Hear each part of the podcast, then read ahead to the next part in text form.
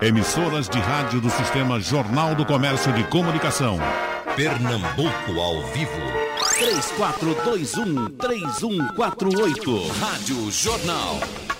Mais uma bancada qualificada. Não sei se vocês conhecem entre vocês, porque. Já, já participamos já? aqui de, com o doutor André, grande figura qualificada. Acho que com, com o doutor Breno. O doutor Breno é a primeira oportunidade. É, o, do, o doutor Rabelo é a primeira vez que, que, que vem aqui. É, não sei, vez. Não sei porquê, né? É, estamos aí à disposição. Então vamos trabalhar. A nossa ideia, vou começar com o professor Zé Nivaldo, a nossa ideia é discutir essas gratuidades. É, até que ponto elas são justas, até que ponto eu posso ter um, uma vaga no estacionamento em detrimento de um, uma outra pessoa que poderia chegar por conta de, de cinco ou seis anos a mais. Se é justo que o privilégio seja para uma pessoa de 60 anos, quando a gente sabe que gente de 60 anos hoje está aí na ponta dos cascos, Vamos começar, professor Cedivaldo? Vamos, Geraldo, uma honra. O, o meio ingresso, a meia entrada, o meio tudo. Participar dessa, dessa bancada tão qualificada. E quer dizer o seguinte, veja, a questão do direito justo, eu não vou nem falar, vou só registrar que é uma teoria que vem ao longo dos séculos ocupando espaço em diversas escolas de pensamento jurídico. É um conceito né, que, desejável para o direito, que o direito, além de ser direito, seja, seja justo. Deixo o assunto para os especialistas. Do ponto de vista histórico, é, os privilégios na sociedade competitiva, pelo menos desde o Egito, a Mesopotâmia, a história chamada propriamente dita, que existem privilégios. Os privilégios eram geralmente dos poderosos, os direitos adquiridos, os quem era que podia parar em tal lugar, quem era que só podia comer tal coisa, quem é que só podia se vestir de determinada maneira, quem é que tinha direito de é, é, cobrar impostos, etc. Então, ao longo do tempo, tem as exceções, mas esses privilégios estavam associados aos poderosos. Eventualmente, os mais humildes, os desprezados, conseguiam alguma coisa com muita dificuldade, mas não era a regra. Na sociedade industrial, aconteceu um fenômeno que é, é contraditório, como tudo na vida é contraditório. Por um lado, a concentração de riqueza, de prestígio, de poder nunca visto. Hoje, o mundo tem o maior contingente de milionários cada vez mais distanciado do maior contingente das massas. Então, existem poucos ricos donos de mais de metade da riqueza do mundo. Logo, existe uma enorme legião de excluídos. Esses excluídos foram lutando para conquistar direitos. Alguns desses direitos faziam sentido na época em que foram conquistados depois perde o sentido. Mas ninguém quer abrir mão dos seus direitos, dos seus privilégios. O mundo todo, por exemplo, está vivendo a questão da aposentadoria. Você levantou o aspecto. Antigamente, a aposentadoria, a pessoa com 50 anos era um velho né? Com 60 anos, era, era velho mesmo na forma da lei, de bengala, né? Naquela, aquela, aquela imagem que ainda tem né? em todo quanto é sinalizador, né? o, idosos, aí o camarada de bengala. Eu, tecnicamente, sou idoso há oito anos. Uhum. E estou, me desculpe, na ponta dos cascos. imagine o, o, o senhor chegar, por exemplo, na minha, entrar na minha frente na fila, porque. Porque ou eu na sua frente, já que nós estamos na mesma na faixa. Mesma, mesma faixa. Então, Geraldo, essa questão, veja, essa questão dos direitos adquiridos, dos privilégios, elas estão ligadas historicamente a alguma situação. Algumas delas são, é, é, alguns privilégios são necessários. Por exemplo, um cadeirante. Só quem andou com um cadeirante tem uhum. ideia do, da dificuldade que é deslocar um cadeirante. Uhum. Entretanto, os cadeirantes são cidadãos, têm direitos, têm acesso. É justo que eles, que, é justo que eles tenham um tratamento diferenciado, tenha acessibilidade, as calçadas sejam melhor tratadas. É uma longa pauta ainda a ser cumprida, porque tem muita coisa a ser conquistada. Não é de privilégio, é de adequação da sociedade para conviver com todas as pessoas que têm os mesmos direitos. Isso é um aspecto. Outro aspecto, a questão, por exemplo, da idade. Eu acho que a questão da idade idoso com 60 anos, o país passou, é, é uma, é uma coisa vencida que precisa ser atualizada. Né? Eu, por exemplo, você, você, lembra que o ano passado, no, no, fim de 18, eu tive um acidente uhum. e passei um tempo é, andando com um imobilizador no joelho. Aí o senhor estava precisando. Aí eu estava precisando. Exatamente. Eu estava precisando. Passou aquilo, eu não estou mais precisando de vaga privilegiada. Eu posso andar, aliás, me faz muito bem andar, me deslocar. Agora, um idoso, realmente, uma pessoa de 80 anos, não é justo que seja submetida ao mesmo potencial de deslocamento de uma pessoa saudável. Uhum. A mesma coisa na fila, às vezes a questão não é de idade. Uma mulher grávida, Sim. uma mulher com a criança no braço, uma pessoa que esteja passando por uma dificuldade temporária, momentânea, a palavra deveria valer. Né? Algumas vezes, quando eu estava com esse problema, porque eu não, não, não furo fila, não, ando, não uso esses privilégios, a não ser no avião. No avião eu embarco primeiro. Né?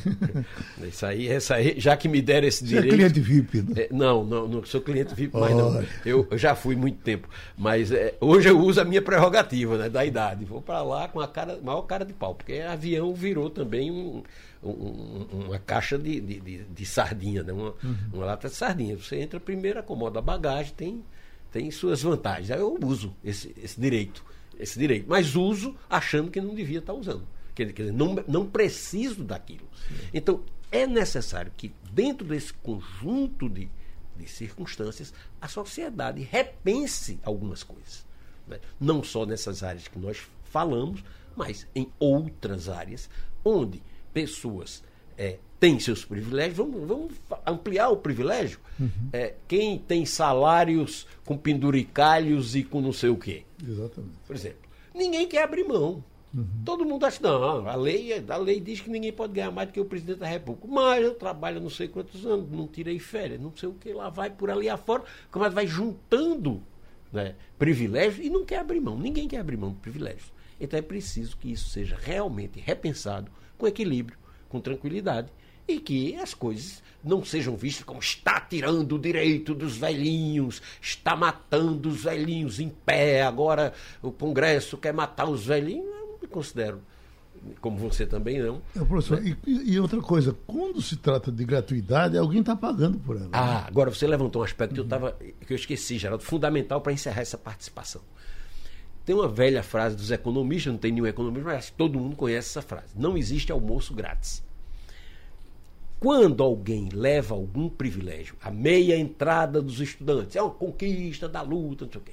Existem muitas prerrogativas. Os idosos né? Os idosos. No teatro, no cinema. No teatro, os mais de shows. 60, mais de 65 anos. Tem. Aqui e na Europa. Uma vez eu cheguei na Europa, uma pessoa foi pagar um bilhete de, de metrô ou coisa parecida.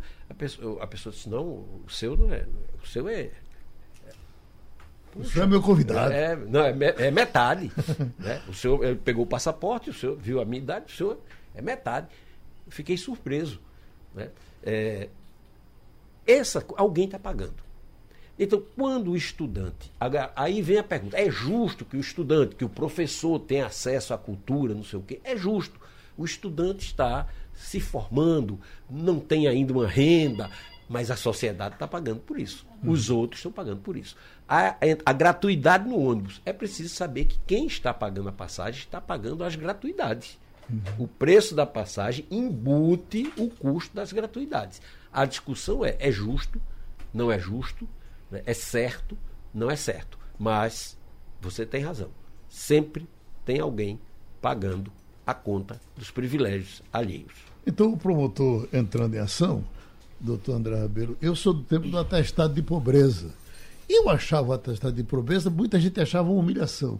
Mas eu achava ele justo, porque se eu posso pagar, é, é, eu com 50, 60, 70, 80, 100 anos, mas se eu posso pagar, eu pago. E para aquele que não pode pagar, que se dê o acesso a ele. Exatamente. E após essa exposição feita pelo professor Nivaldo, eh, a gente observa uma coisa: tudo se resume a uma questão só privilégios. Esses privilégios que são concedidos, alguém paga por isso, é bem verdade. Eu fico me indagando e discutindo, anotei algumas coisas aqui. Por exemplo, essa questão: eu estou com 59 anos e meio, daqui a seis meses farei 60 anos. O que é que vai mudar na minha vida? Ou na minha condição física que eu passe a ter a partir de outubro, de setembro, outubro desse ano aqui agora privilégios que eu não tinha até agora. Uhum. Né? Então eu, eu, eu vejo. A não ser que o senhor perca a saúde. Né? A não ser que perca a saúde, mas aí depende de idade. Eu estava claro. ouvindo atentamente o que o professor Nival estava dizendo aqui, e é exatamente essa questão. Eu tenho uma filha que mora em Toronto, no Canadá, e eu todos os anos vou fazer uma visita e fico observando e conversava com ela sobre exatamente esse fato. É, salvo engano, não há nesses países que a gente considera primeiro mundo, mais desenvolvido, esse tipo de privilégio. A questão toda se resume ao seguinte: se você está numa fila e tem alguém com uma certa dificuldade, se você está numa fila e entra uma mulher grávida, é uma questão de educação, é uma questão de educação. Não precisaria estar isso daí numa tipificação uh, contida numa lei né? Sabe, ah, mas a nossa questão cultural passa por aí e tal. Eu não vejo sob esse ângulo. Eu acho que é tudo uma questão de educação, sim, mas no sentido de respeitar o que efetivamente as pessoas passam a ter direito. Por exemplo, essa questão, independe do sujeito é, ter a idade que tenha, mas um sujeito cadeirante, o cara com uma dificuldade de locomoção é natural, é. Você não vê isso nos países, alguns lugares que eu passei, eu tenho essa, essa curiosidade de observar. Ninguém, pelo fato de ter mais de 60, ou de 65, ou de 70 anos, tem esse direito até certo ponto, vamos dizer assim, de respeitoso, entre aspas, de chegar né, e você está ali, às vezes, com outros compromissos, tem horário para assumir seu, sua função, para dar uma aula, para E chega uma pessoa gozando de plena saúde pelo fato de ter três meses, 45 dias a mais do que você, são dados esses privilégios. Professor, uh, uh, uh, o senhor está me lembrando aí, o que a gente observa quando anda pelo primeiro mundo é que para o cadeirante há uma sensibilidade espetacular. Todas as pessoas se curvam diante do cadeirante. E eu acho que isso deveria ser estendido a todas as pessoas que têm uma certa dificuldade, não é só o cadeirante, principalmente o cadeirante diante dessa, dessa dificuldade que tem. Não é que sejamos contra esse tipo de, de, de, de, de comportamento, mas que isso não precisasse passar efetivamente por uma legislação que nos obriga, que faz com que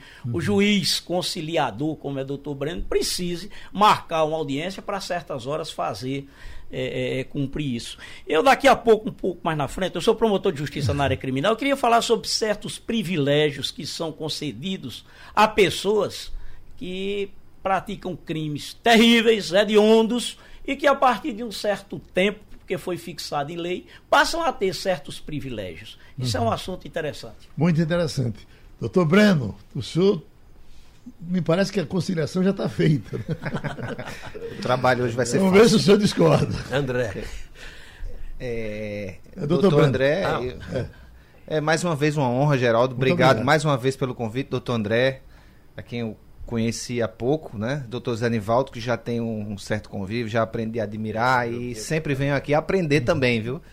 Venho aprender. Mas é, Geraldo, falando sobre isso, sobre essa questão do direito justo, existem, como o professor Zanivaldo iniciou seu, sua exposição aqui, algumas escolas jurídicas. Uma dessas escolas, e que ainda hoje, por incrível que pareça, inclusive, influenciam o pensamento jurídico, é o chamado justnaturalismo. Essa ideia de que existe uma coisa certa. A gente tem uma ideia, a partir da tradição, de que existe um certo mas, na verdade, todos os processos são construídos, não é? A gente não teve acesso a uma luz divina que determinasse especificamente o que era certo. Então, o que nós temos hoje de conhecimento do justo é a partir de um entendimento que é firmado ao longo dos séculos, né? Ou seja, eu vou dar um exemplo, Geraldo. Na Igreja Católica, até o século X, era permitido que os padres casassem. Não é? A partir do século X, os padres passaram, os membros da igreja como um todo, não poderiam mais casar. Hoje, um padre casado, em tese, afronta uma regra. Mas essa regra foi construída ao longo de 10 séculos. Nos 10 uhum. séculos anteriores, ela não existia. Também na Igreja Católica, no, no passado não muito distante, os, os ricos tinham os privilégios de serem enterrados dentro da igreja, agora muito perto do altar, que era ficar, ficar mais perto Quanto do céu. mais posição social galgasse Mas ele ficava perto mais perto do divino ele estaria. Veja então veja, essa ideia é uma ideia construída. O que nós estamos olhando hoje com um olhar estarrecido, ah, isso era um absurdo que os negros estivessem em uma igreja separada. Essa ideia é uma ideia construída. Como é construída a ideia de hoje, que também é um absurdo que, que o contrário também ocorra. Eu, particularmente, entendo que isso é um completo absurdo. A sociedade, nem sempre, nós discutimos ali, caminha de forma linear. É um caminho sinuoso, tortuoso, a partir de experiências que são testadas na realidade. Então, a partir do êxito de determinada, determinado fato, aquilo pode se constituir como uma prática na sociedade. E com os séculos, aquilo se torna algo que é indiscutível, em tese. Uhum. Então, a, a ideia do justo não é uma ideia pronta, acabada. É uma ideia que é construída historicamente. Então, é, se você fala de alguns privilégios, aí você pode dizer, olha, por que, que o governador, o desembargador, etc., tem algum privilégio? É óbvio que isso é um, um resquício, né? É óbvio que isso é um resquício de elementos que a gente tem de tradição. E isso, ao, aos poucos, vem se dissipando porque você tende a entender, a partir de certas práticas, que isso não é positivo para o corpo social. Então, a ideia do justo, uhum. na verdade, ela tem um norte. É óbvio que é, existem construções que são feitas ao longo do tempo, mas ela tem um norte. Qual é o norte? O norte é que esse benefício, em tese, deve ser estendido por maior número de pessoas possível né? e causar o menor prejuízo possível para a maior maioria da coletividade. Esse princípio é um princípio secular. Que aos poucos as pessoas vão perceber que, na minha ótica, ao longo do tempo isso acontece. Nas sociedades ditas um pouco mais evoluídas, que já passaram por várias experiências que nós ainda não passamos, esses privilégios são cada vez menores. Então, por exemplo, quando você chega no presidente da Suprema Corte Americana, que tem um, um processo histórico que, de certa forma, se confunde com um processo europeu, diferente do nosso que tem uma ruptura. Então, qual é o privilégio que existe na Suprema Corte Americana para os juízes da Suprema Corte? Não são chamados ministros, são chamados juízes. Qual é o privilégio que existe? Né? O privilégio do sujeito é ter uma vaga demarcada, só, mais nada. Uhum. É o único privilégio que ele tem. Ele não, for, ele não tem foro privilegiado, ele não tem nenhum tipo de, de elemento especial que. E isso só para o presidente da Suprema Corte. Porque os demais ministros, demais juízes da Suprema Corte, eles não têm vaga demarcada. Então, se alguém chega e para na vaga, tá tranquilo. É um trabalhador como outro qualquer. Uhum. Se você, qual, é, qual é a diferença entre um, um, um dirigente de uma embaixada do, de um país da América Central para um país da Europa? Se você chegar na sede da ONU lá em Nova York você vai ver que o, o, o, o representante diplomático de um país dito desenvolvido, Suécia, Dinamarca, etc., o sujeito chega de bicicleta para trabalhar. Uhum. E o, o, o, da Zâmbia, de, da, do Zimbábue, de Luanda, etc., ele vai chegar com um carro com bandeirolas e com batedores. São ideias que são construídas. Se você perceber, a sociedade vai aos poucos percebendo que existe uma finalidade para cada coisa. É como o professor Zanivaldo estava mencionando aqui. Por que é que um cadeirante pode ter algum tipo de prerrogativa, não um privilégio? Chamamos de prerrogativa. Porque há um discriminem que é razoável diante de um contexto que é formado. Não sou eu que estou dizendo. É porque é óbvio que existem condições diversas para pessoas com características diversas. Mas é preciso entender que existe um sentido naquilo. Não existe possibilidade de privilégio sem que haja um sentido razoável para a coletividade. Essa é a ideia. Em nome da proteção à mulher, já se fez aqui, me parece que não está mais funcionando. É, por exemplo, no metrô, você tem um, um, um vagão só para mulher, onde o homem não tem espaço. Eu acho isso um absurdo dos absurdos. O homem tem que entrar no vagão da mulher até para protegê-la, para defendê-la. E se ele não se comportar bem, que ele seja castigado. Mas a, a separação, até porque mais na frente eles vão se encontrar. É, é, verdade. Agora é o seguinte, Geraldo, é preciso também entender que existe um contexto histórico. Eu entrei num vagão na Suíça e que eu cochichei ao lado da minha mulher e logo vi o, é, é um olhar de repreensão das pessoas. Quando eu olhei, me virei, estava escrito lá, vagão do silêncio. Naquele vagão você não pode falar. Quer dizer, existem elementos que, às vezes, do ponto de vista cultural, justificam certas regras.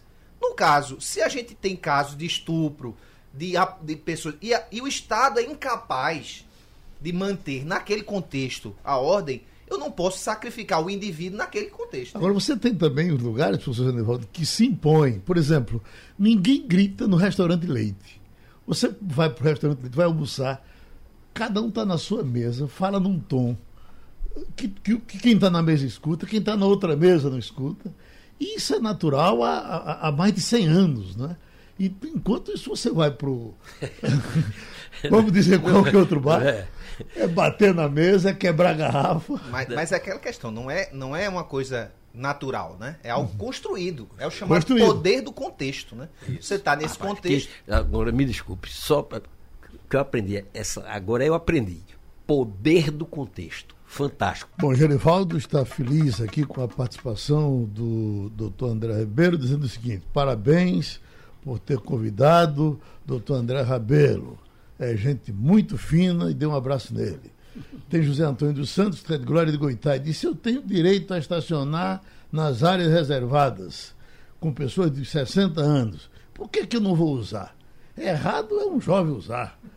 Aí tem aqui um elenco de informação com relação a direitos que os idosos têm, que alguns ele talvez nem saiba que tem. Uh, aqui Luiz Souza, de Boa, de Boa Viagem, diz: a carteira de estudante é um direito, mas tornou-se um grande negócio para muita gente. O presidente Bolsonaro recebeu recentemente uma grande comitiva de cantores sertanejos que foram protestar contra a meia entrada nos eventos artísticos. Ficou de tomar uma providência, ficou de observar esse negócio, mas parou de falar no assunto, não sabemos qual vai ser a reação. Mas nós temos o empresário artístico Pinga, que sempre foi famoso por trazer para o Nordeste né, gente de grande qualidade, grandes artistas em todo canto, e foi sempre uma luta que ele teve com relação a essa coisa de meia entrada, porque ele tem que jogar o, o, o, ele tem que pagar o contratado, tem que jogar o custo em cima de alguém. Deixa eu ver o que é que Pinga fala da meia entrada. A bem entrada veio destruir totalmente o show business, porque anteriormente nós poderíamos, vamos admitir, cobrar um ingresso de 50 reais e hoje nós temos que cobrar o um ingresso de 100 reais. É prejudicado aqueles que não têm meia entrada e prejudicado também os que têm meia entrada. Porque se porventura só existisse uma entrada, então só cobraria 50 reais, não 150. Quer dizer, isso daí aí foi realmente um negócio drástico para o show business. Tem alguns estados que nem respeitam a minha entrada porque vê que é prejudicial. Aí em Recife é rigorosamente permitido a meia entrada. Acho isso um absurdo. Isso daí eu venho debatendo há muito tempo e você está me dando a oportunidade de esclarecer melhor. A meia entrada realmente veio trazer um prejuízo enorme porque nós não pagamos meia entrada para o artista, pagamos o cachê integral e hoje eles cobram um absurdo, entendeu? Recife era a terceira capital do Brasil em matéria matéria de shows, hoje está lá para décimo lugar. Só perdia para Rio e São Paulo. Tem defesa para Pinga, promotor? Eu, eu, eu, concordo com essa linha de raciocínio, até porque isso me parece ser feito loja, feito promoção de fim de ano ou promoção em épocas natalinas, onde a loja diz, olha, promoção de 70%. Valia 100, ele aumenta para 170, dá 70% de desconto, continua os mesmos 100. É a mesma coisa do ingresso. É o dobro da metade. É o dobro da metade. Quer dizer, o sujeito faz, é como ele disse, o valor que ele paga ao artista A ou B será o mesmo. Alguém, é como o Nivaldo disse aqui no começo, alguém está pagando por isso não é? Então eu queria entrar só bem rapidamente. E, e, o, e o, artista também diz: não tem meio quilo de feijão. Não tem meio quilo de feijão, não tem. É? é feito essa questão, por exemplo, eu fui promotor de justiça durante seis anos em Fernando Noronha. Fernando Noronha é um lugar caríssimo. Eu e há trabalho, enfim. Mas Fernando Noronha tem uma população atual entre 4.500, 4.000, 4.500 pessoas, 99% é de fora, né? Raras são as pessoas que são nascidas em Fernando Noronha. É uma rotatividade enorme e o sujeito basta dizer que trabalha lá, a partir dali e ter naturalmente a declaração de algum empresário, o sujeito vai e passa a ter direito a passagem morador, que custa 160 reais, ou custava até um ano atrás 160 reais, quando uma passagem em autoestação custa 2.800. O sujeito fica isento da taxa de preservação ambiental, a chamada TPA, que hoje é 100 reais por dia, e se você passar acima de 10 dias, não será mil reais, pula para 3.600, se for 20 dias, pula para 9 mil e tanto. Quer dizer, o que nem tem, eu, eu estava vendo aqui, nem tudo aquilo que é legal é justo, nem tudo que é justo é legal. Uma questão de, bom, está previsto em lei, mas isso é justo? Quer dizer, você está privando muita gente, quem da população recifense conhece Fernando de Noronha.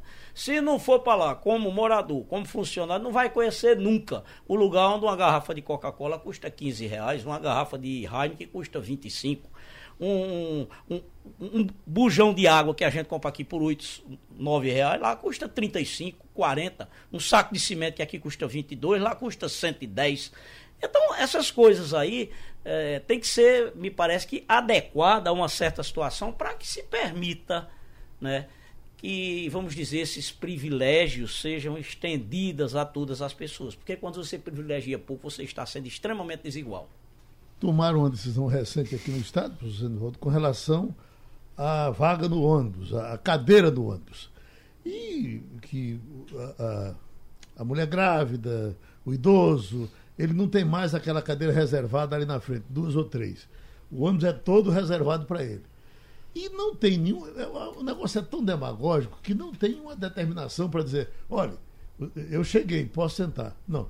Vai depender Tá boa vontade. O que se poderia fazer era uma campanha educativa para dizer, olha, se entenda isso, que o cara tivesse vergonha de ficar sentado diante de uma mulher com um menino no braço. Questão de educação, é, isso é fundamental.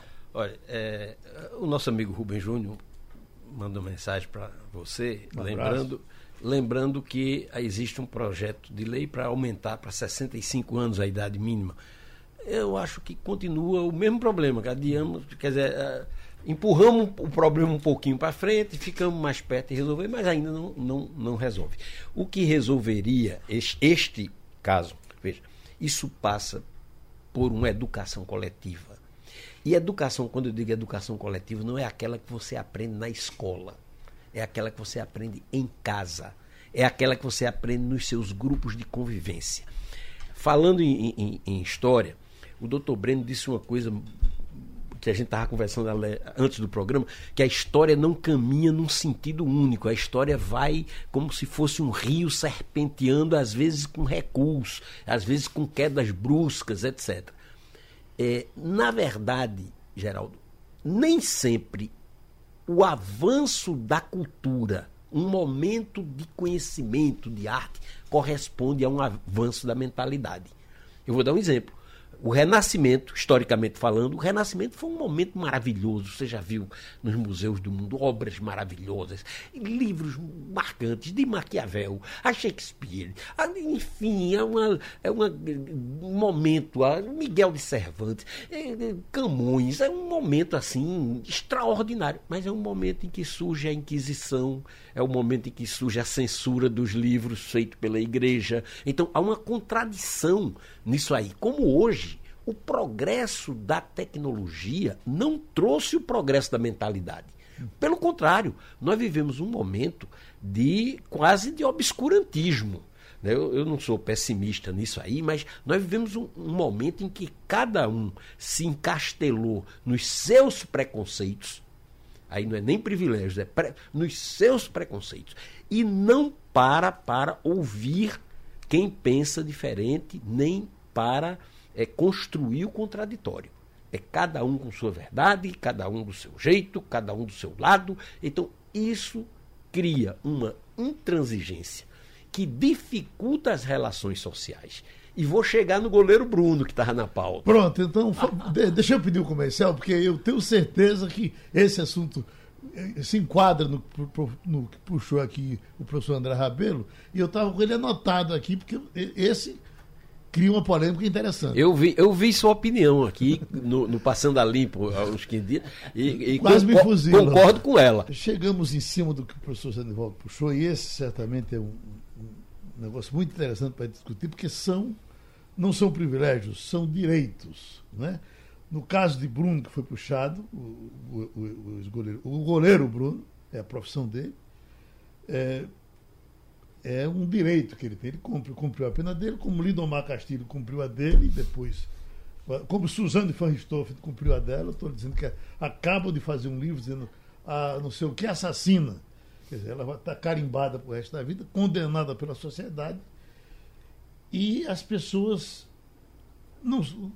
É, nós não temos pena de morte, é o que se diz. Nós não temos pena de morte no Brasil. Não temos prisão perpétua. As pessoas são presas para que se recuperem, paguem pelo que devem e voltem para a sociedade. Aí eu lhe pergunto, como é que a gente pode fazer a, a sociedade entender que é assim? É, na verdade, Geraldo, é, na, na história do direito penal e da próprio sistema de punição, existem várias fases. Ah, existe uma fase na história em que uma das punições era o sujeito aparecer de tal forma que todos identificassem que ele tinha cometido um delito. Então o cara tinha que aparecer com uma roupa diferente. Raspava a cabeça Raspava dele. a cabeça. Às vezes um ferro no isso. rosto, na testa. Dependendo da circunstância, isso, esse elemento histórico também passou. Né? Mas a gente mantém ainda na sociedade mecanismos de contenção. O direito não é o único sistema de contenção de comportamentos, de contenção social. O direito é um dos, talvez nesse momento, um dos importantes, mas não o único. Esse sistema de, de é, social, de coerção, digamos assim, existe independentemente do direito. Mas ele tende, na minha ótica, a se dissipar quanto maior for o grau de conscientização das pessoas. Por exemplo, no, no direito americano, no sistema americano, por exemplo, uma grande parte das pessoas já tiveram passagem pela polícia. Uma grande parte. Mas as pessoas que passaram pelo sistema e responderam positivamente, no sentido de que tiveram um bom comportamento, cumpriram sua pena, são totalmente reintegradas. O, o, a aceitação das pessoas no campo de trabalho, na vida social como um todo, é muito maior do que no nosso. Mas no nosso está atrelado também a uma, uma questão que é fundamental no, no aspecto cultural. É que durante muito tempo, somente as pessoas de baixa renda iam para a prisão. É? Então, aquele que ia para a prisão já era de baixa renda ele tinha um, um, alto índice de ser alguém de baixa renda. E a aceitação social era cada vez menor. Então, se eu, se eu, hoje em dia, é óbvio que existe, mas se eu pegar Edemar Cid Ferreira, que foi encarcerado pelo crime do colarinho branco, o nível social que ele atingiu, ele continua transitando relativamente bem na sociedade. Uhum. No entanto, não é o que acontece com algumas figuras, né? Alguns tipos de delito ainda são muito discriminados pela sociedade. O fato é que quem cumpriu a sua pena, em tese, pela sociedade, deveria retornar para o convívio, porque todos, é como se, em tese, houvesse um, uma, um, um, retorno ao estado anterior e que todos deveriam respeitar que qualquer um de nós poderia ter eventualmente cometido aquele delito. Uhum. O fato é esse. É como se houvesse a mesma estatística para que qualquer outra pessoa. Agora, a partir do segundo delito, do terceiro delito, de fato, aumentam as chances daquela pessoa ter uma, uma repressão em outra ocasião. E a sociedade também se mobiliza no sentido de criar mecanismos para se, se defender daquela questão. No caso do, do goleiro Bruno, não há um sentido específico, senão é, mencionar esse resquício que existe, tanto com relação à pessoa de baixa renda que comete um delito, porque se o delito é do colarinho branco, em geral ela se reintegra, quanto em relação a, ao, ao tipo do delito em si. Ou seja, um homicídio grave, é objeto também é de repúdio por parte da sociedade. São mecanismos que vão se ajustando ao longo do tempo. Professor Zé Nivaldo, aquele ator que matou a filha de Daniela Pérez, estava lendo um dia desses que ele ia passando na rua e uma senhora, quando viu, correu e cuspiu na cara dele. Aí ele disse, a senhora está cuspindo porque eu não sou. Bom, eu não reajo porque eu não sou o criminoso que a senhora pensa que eu ainda sou. E aí, mas está condenado. Geraldo, é, o direito, as investigações, todo o aparato de investigação, polícia, é, Ministério Público, é, Direito, a Justiça, tem enormes falhas, enormes. Cometem pré-julgamentos absurdos contra pessoas, e a gente poderia citar outros e outros exemplos, junto com a mídia, com a divulgação, com o espalhafato, que as pessoas são linchadas antes de serem julgadas. Entretanto, apesar de todos esses defeitos que a gente reclama porque presencia e sofre, o avanço do processo de investigação, de justiça e de julgamento é uma coisa extraordinária quando você olha para um passado que não está tão remoto. O doutor Breno falou é, é, da, da, marca. As prostitutas na França tinham uma flor de lis tatuada, não sei o que, tinha uma, uma marca que carregava para o resto da vida tal. Quando não, a pena extrapolava a pessoa do réu. Vou dar um exemplo: Tiradentes. Tiradentes foi acusado, condenado, é, é, esquartejado. esquartejado. A família foi considerada maldita por todas as gerações. Por isso que não tem descendente de Tiradentes em canto nenhum, porque desapareceram. Puniu um bisneto pelo crime cometido, supostamente cometido pelo avô. Então, hoje em dia, há um aprimoramento muito grande disso. E ao mesmo tempo, como eu falei, que aprimoram-se algumas coisas, mas a sociedade continua resistindo. A sociedade é retrógrada. O caso de Bruno, para mim, eu vou, vou aproveitar para falar. O caso de Bruno, que você mencionou aqui, para mim, é um caso muito absurdo. Por exemplo, é, nunca foi encontrado o cadáver. Nunca. Não há assassinato sem cadáver. Acabou. É, é, esse é, é, o meu entendimento da lei penal. Posso estar. Não há. Entretanto, pelos, pelos, pelas adaptações, pela pressão social, levaram ao júri popular. O júri popular é soberano e não precisa seguir lei nenhuma. É o júri, na hora que bate no júri popular, é a vontade das pessoas. Bruno foi condenado sem cadáver. É um absurdo. Isso não podia. Esse juiz, na minha opinião, esse juiz que inventou essa regra, porque está dito na lei claramente que não há crime sem cadáver. Esse juiz que inventou essa regra devia ser sumariamente punido. Juiz não é feito para inventar regra, não. É feito para aplicar regra. Claro, interpretar de acordo com o caso. Isso tudo bem, vamos amenizar. Mas não pode inventar regra. Então Bruno foi condenado sem corpo. Cumpriu a pena. E aí sai para trabalhar, não consegue porque a sociedade não deixa. Não deixa por quê? Porque foi envenenada pelo noticiário, envenenada pelo. Não se julga, na minha, no meu entendimento, não sou é, jurista, advogado, sou formado em direito nos anos 70, muito mal. É, e nunca exerci, mas eu entendo que o julgamento não é da pessoa, é do ato cometido pela pessoa. Então as pessoas confundem, a sociedade confunde julgar o ato e julgar a pessoa. O ato foi condenável, o ato levou à prisão. A prisão paga o preço que a sociedade cobra. Na hora que o sujeito sai, é igual, deveria ser igual a todo mundo. Doutor André, ainda bem que ele não, que ele não entrou no, na profissão, né? É. Não, é o seguinte, veja, a, a estigmatização do preso realmente é uma coisa. Eu digo, começo dizendo sempre o seguinte: quando eu estou fazendo meu júri, eu faço 3, 4 júris por semana. Em 26 anos como promotor e 10 anos como advogado, eu tenho 2.658 júris. É uma, uma, uma, coisa, realmente é um número absurdo. E eu lido com todo tipo de gente, com todo tipo de situações. Concordo plenamente com o que Zé Nivaldo disse aqui. Não se julga as pessoas, o ato por ele praticado. Pois bem. Nesse caso, se discutiu muito a questão da inexistência do corpo, essas coisas tal. Civilmente, há um documento que supre, não vou entrar no mérito dessa questão, foi por isso que o processo foi a julgamento. Mas, efetivamente, o sujeito condenado por um processo. Uh, teve o devido processo legal. Há quem questione o Tribunal do Júri por ser uma decisão não técnica, uma decisão da vontade popular, que é contaminada, na maioria das vezes, pela imprensa, pela mídia. A verdade é essa né? Tem sujeito que já está previamente condenado, como outros estão previamente absolvidos, essa é a verdade. Agora, o sujeito cumpriu sua pena, cumprido os requisitos legais, ele tem todo o direito, todo o direito de voltar a ter uma vida normal, a ser ressocializado, a voltar a ter suas atividades, em que pese a gravidade nos crimes contra a vida, que é a minha área de atuação, há 30 e 26 como promotor e 10 como advogado, exclusivamente nessa área.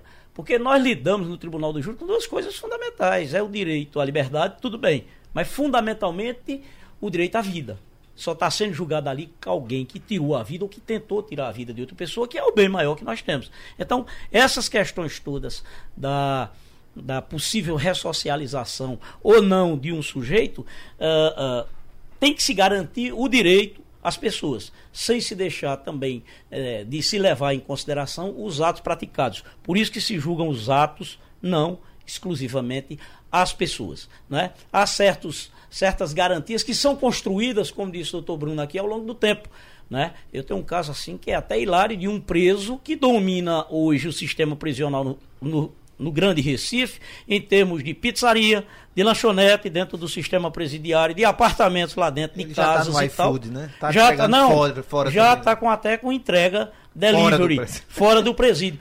Vai todo o sistema sujeito fora condenado há mais de 300 anos só comigo. Eu já fiz os 10 júris dele, ele é chefe de um grupo de extermínio ali na região de Timbaúba chamado Os Anjos da Morte, que num dia, só para você ter uma ideia, em 30 segundos eu conto, ele chegou para mim, doutor André, olhou para mim e disse: O senhor de novo aqui na acusação. Eu digo: E o senhor de novo aqui como réu? O senhor não aprende, não? Ele disse: O senhor não gosta de mim, não? Eu digo: Não, nada contra o senhor. Agora, seus atos são condenáveis.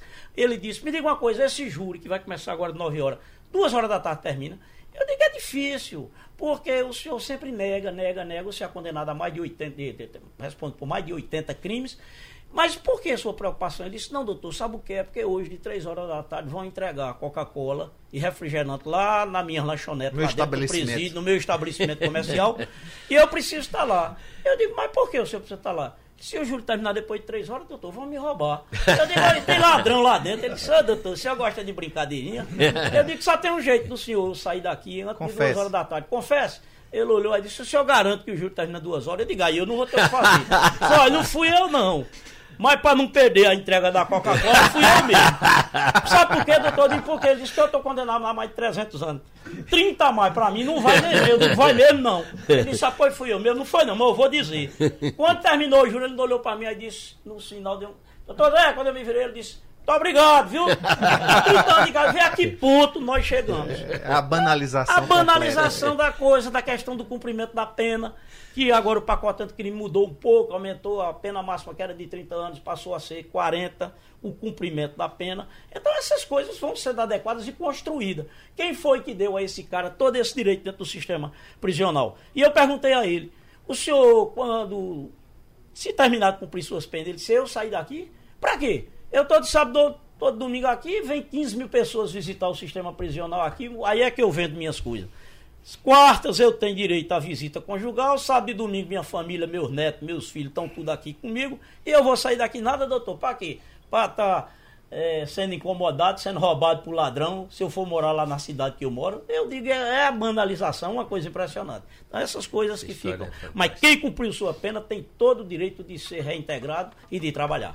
Sem dúvida nenhuma. É, incluindo os artistas que, que, que, levam uma mensagem pública quando saem, que é o que dizem de Bruno. Bruno eh, dá autógrafo. É, é sem, sem sombra de dúvida. Isso é uma, uma, uma, uma questão que a, a sociedade é quem paga, mas é a própria sociedade quem constrói isso essa entronização, elevar a categoria de ídolo, pessoas que cometeram o crime mais grave que existe na face da, na face da humanidade, que é tirar a vida de uma pessoa, isso, em grande parte, é responsabilidade da própria sociedade. Isso é, essa é uma questão fundamental. Vejam, uma, uma, uma coisa é a população em geral, o público e aqueles que sustentam o futebol resolver, de certa forma, não apoiar essa é, atitude do clube que contrata esse jogador. Exatamente. Isso é um fato que é permitido, inclusive é louvado. Outra coisa é você agredir fisicamente, invadir o espaço individual do sujeito. Isso aí é que é não deplorável, né? Se, se a torcida não quiser pagar ingresso para ver o Bruno, faz mais do que certo. Faz o que, que pode ser feito e que deve ser feito. Nesse caso de Bruno, é uma bola fora, Geraldo. Obrigado, amigo. Sugestão ou comentário sobre o programa que você acaba de ouvir, envie para o e-mail ouvinte@radiojornal.com.br ou para o endereço Rua do Lima 250, Santo Amaro, Recife, Pernambuco.